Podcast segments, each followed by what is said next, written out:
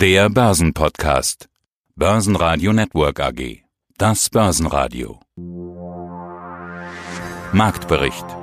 Im Studio Sebastian Leben und Peter Heinrich und von der Börse Stuttgart Cornelia Frei. Außerdem hören Sie diesmal Eugen Weinberg, Rohstoffspezialist der Commerzbank, zu den Zahlen von Wacker Neuson CEO Martin Lehner, zu den Zahlen von Warta IR-Chef Bernhard Wolf und zum Thema Nachhaltigkeit Candriam Deutschland und Österreich-Leiter Achim Gilbert.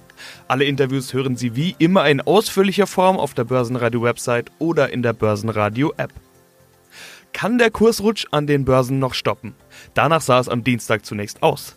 Und der DAX hielt sich ganz gut. Dann kam eine nicht besonders starke Wall Street mit negativen Nebentönen und die Kurse gingen wieder auf Tauchgang. Zwar nicht ganz so schlimm wie in den letzten Tagen, aber schon wieder minus 0,8% auf nur noch 11.568 Punkte. Der DAX hat am Ende nur noch wenige Gewinner in der Liste, Wirecard vor den Zahlen, Bayersdorf und die Post nach den Zahlen. Dazu gleich mehr. Hier ging es ja gestern nicht nur eben um diesen Handelskonflikt, sondern um eine Entwicklung am Devisenmarkt, die die Marktteilnehmer doch etwas irritiert oder besorgt hat. Denn wir blicken auf den japanischen Yuan und der hat eigentlich keine allzu großen Schwankungen in den letzten Monaten aufs Parkett gelegt. Da gibt es einen Referenzkurs, den die chinesische Zentralbank festlegt und da gibt es eine, eine kleine Spanne von plus oder minus zwei Prozent rund um diesen Referenzkurs. Große Ausschläge wurden also zuletzt nicht festgestellt, ganz anders aber am gestrigen Handelstag. Da ist der Yuan auf einmal deutlich zurückgegangen, das heißt im Gegenzug, dass der Dollar aufwertet. Und manche Amerikaner sagte schon, wenn wir den tiefsten Stand des UN seit 2008 auf einmal sehen, dann könnte es ja quasi ein Racheakt der Chinesen in Richtung USA sein, denn eben mit dieser Abwertung des UN wird es äh, für die Exportwirtschaft dort besser. Das heißt, das federt so ein bisschen äh, die Entwicklung äh, in China ab. Das tut der chinesischen Wirtschaft gut, den Amerikanern wiederum eben nicht und dementsprechend fühlten sich die Amerikaner dann auch provoziert von einer Währungsmanipulation, war am Nachmittag die Rede. Eugen Weinberg, Rohstoffanalyst der Commerzbank. Ja, fast sechs Jahre lang dübelte der Goldpreis in einer engen Bandbreite von 200 Dollar vor sich hin.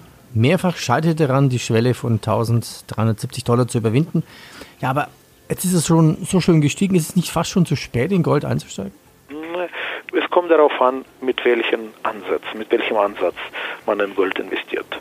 Wenn man jetzt in Gold investiert, um kurz- oder mittelfristig Gewinne zu erzielen, das heißt also reell vom Goldpreisanstieg zu äh, profitieren, dann würde ich davon abraten.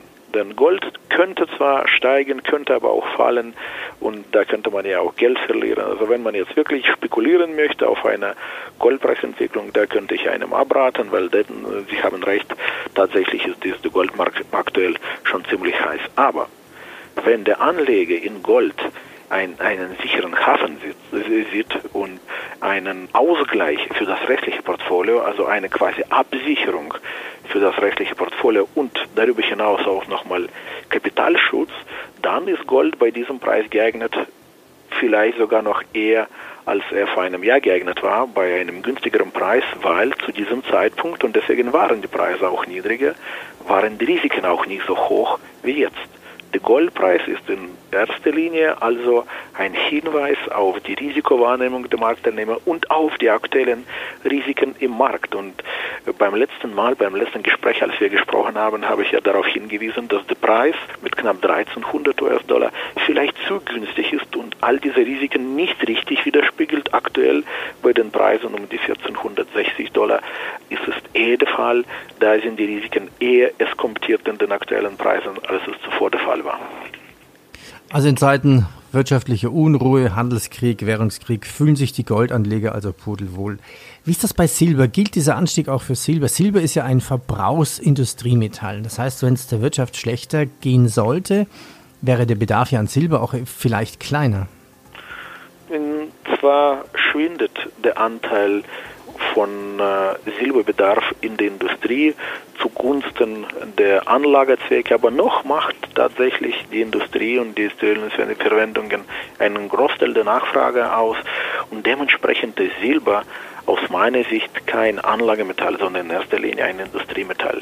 Es mag sein, wie es aktuell auch der Fall ist, dass sich die Goldpreise, wenn jetzt, wenn dass sich die Silberpreise noch besser entwickeln, als der Goldpreis in stabilen Zeiten, aber Silber ist aus meiner Sicht weniger geeignet als sicherer Hafen und als eine Versicherung äh, als äh, Gold. Und das hat auch das Jahr 2008 und das Jahr 2009 haben sie es sehr, sehr, sehr eindeutig gezeigt, als äh, sich der Goldpreis stabil entwickelt hat, sogar sich äh, erholt hat im Laufe der Krise äh, von knapp 700 US-Dollar auf über 1000 Dollar. Zum gleichen Zeitpunkt ist der Silberpreis gefallen. Also Silber ist kein sicherer Hafen.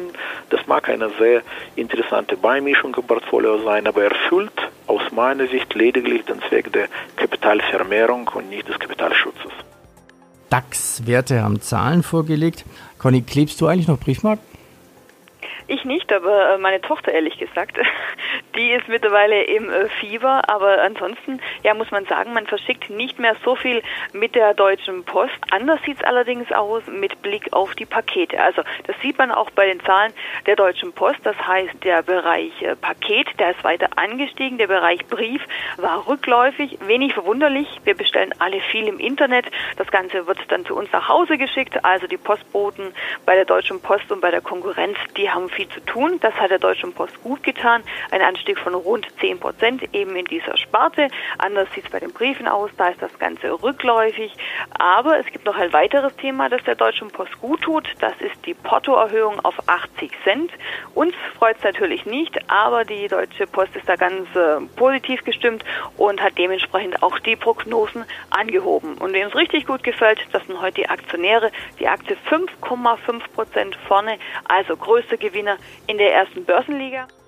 Ja, guten Tag, mein Name ist Martin Lehner. Ich bin CEO bei Wacker Neuson und darf Ihnen heute zu den Entwicklungen im ersten Halbjahr 2019 berichten.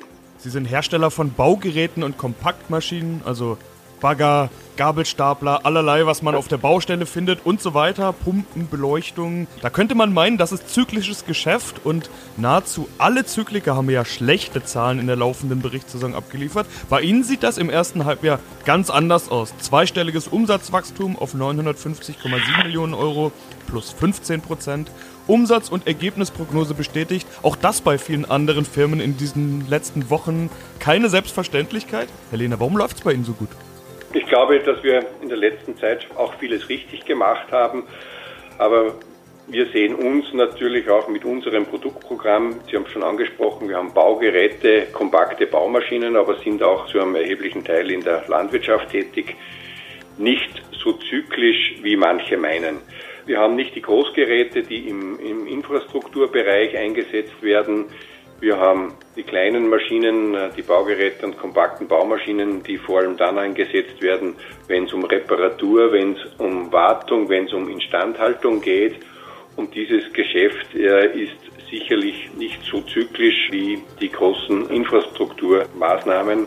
Und wie ich schon angesprochen habe, sind jetzt mit gut 16 Prozent unseres Umsatzes machen wir auch im Landwirtschaftsbereich und auch hier haben wir in der Landwirtschaft immer einen etwas anderen Zyklus als in der Bauwirtschaft. Das ist einmal das eine, aber auf, das, auf der anderen Seite, glaube ich, schaffen wir es momentan auch ganz gut, uns unsere eigene Konjunktur zu schaffen, indem wir eben wirklich mit unseren Produkten unseren Kunden Vorteile bieten können. Und das schaffen wir offensichtlich momentan ganz gut. Und wir haben eine sehr, sehr hohe Nachfrage und ein sehr gutes Feedback zu unseren Produkten, die wir in den letzten paar Jahren und auch insbesondere auf der Bauma neu vorgestellt haben. Ja, und alle diese Neuentwicklungen geben uns Rückenwind und verhelfen uns zu diesem erfreulichen Wachstum von 15 Prozent im ersten Halbjahr. Und wenn wir schon bei den Zahlen sind, dann schauen wir natürlich auf die Zahlen von Bayersdorf. Hier ähnlich Positives mittlerweile zu vermelden. Heute Morgen die Aktie noch leicht schwächer. Auch hier jetzt ein Plus von 4,5 Prozent auf 107 Euro und 40 Cent bei Bayersdorf. Da gab es auch Positives zu vermelden, aber auch ähm, Zahlen, die nicht ganz so gut geschmeckt haben. Die Erlöse, die sind zwar weiter angestiegen um knapp 5 Prozent im Halbjahr, allerdings doch ein Rückgang gegenüber den ersten drei Monaten. Da hatte man noch ein Plus von 6 äh, Prozent gesehen, jetzt eben auf sechs Monate gesehen ein äh, Plus von knapp 5 Prozent. Das bereinigte operative Ergebnis, das sogenannte EBIT, hat sich verbessert von 585 Millionen auf 593 Millionen Euro, aber die entsprechende Marge, die ist gesunken wegen des laufenden Investitionsprogramms. Wie gesagt, die erste Reaktion war nicht so gut. Mittlerweile ist die Aktie ganz weit vorne. Bernhard Wolf, Leiter der Investor Relations von Warta AG. Viele Unternehmen senken gerade ihre Prognosen, es hagelt Gewinnwarnungen und die Stimmung ist nicht so gut. Viele Firmen haben nicht nur einmal gewarnt, sondern es folgen meist noch weitere Gewinnwarnungen und Prognoseanhebungen. Sie tun das genaue Gegenteil. Die Prognose wird angehoben und zwar schon zum zweiten Mal nach der Anhebung im Mai. Herr Wolf, haben Sie sich Anfang des Jahres verschätzt, waren vielleicht etwas zu vorsichtig oder läuft es jetzt in den vergangenen Monaten einfach so viel besser, dass Sie nochmal anheben müssen?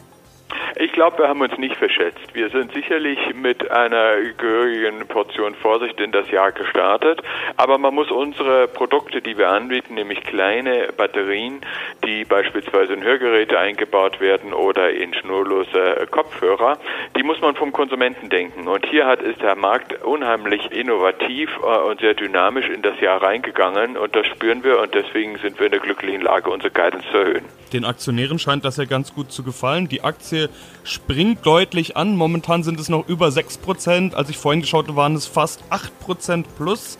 Fast 70 Euro. Momentan sind es ja ein kleines bisschen darunter. Sie hatten in den vergangenen Tagen diese 70 Euro schon allzeit hoch. Die Aktie hat sich in den vergangenen zwölf Monaten mehr als verdreifacht. Auch das kann wirklich beileibe nicht jeder von sich behaupten in diesen Zeiten. Sie als ER-Chef haben ja den direkten Kontakt zu den Investoren. Was gefällt Ihnen denn so gut? Ich glaube, man sieht uns zunehmend als Technologieunternehmen. Zu Batterien hat jeder eine Meinung, jeder kennt die Batterien, äh, die er in seinem Haushalt benutzt, aber wir stellen eben doch sehr spezielle Batterien her.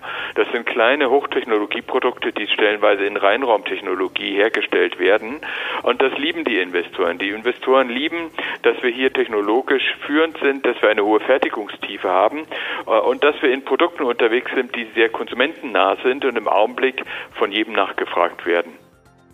Warum ist denn Wirecard auch so weit vorne? Da haben wir gesehen, dass die Anleger gestern schon in Stuttgart aktiv wurden. Die Aktie erntet ja generell viel Aufmerksamkeit. Die äh, Geschichte mit der Financial Times scheint aktuell so ein bisschen zu ruhen. Ganz wichtig, aber ähm, zur Wochenmitte stehen Zahlen an. Also Wirecard wird seine Halbjahreszahlen präsentieren.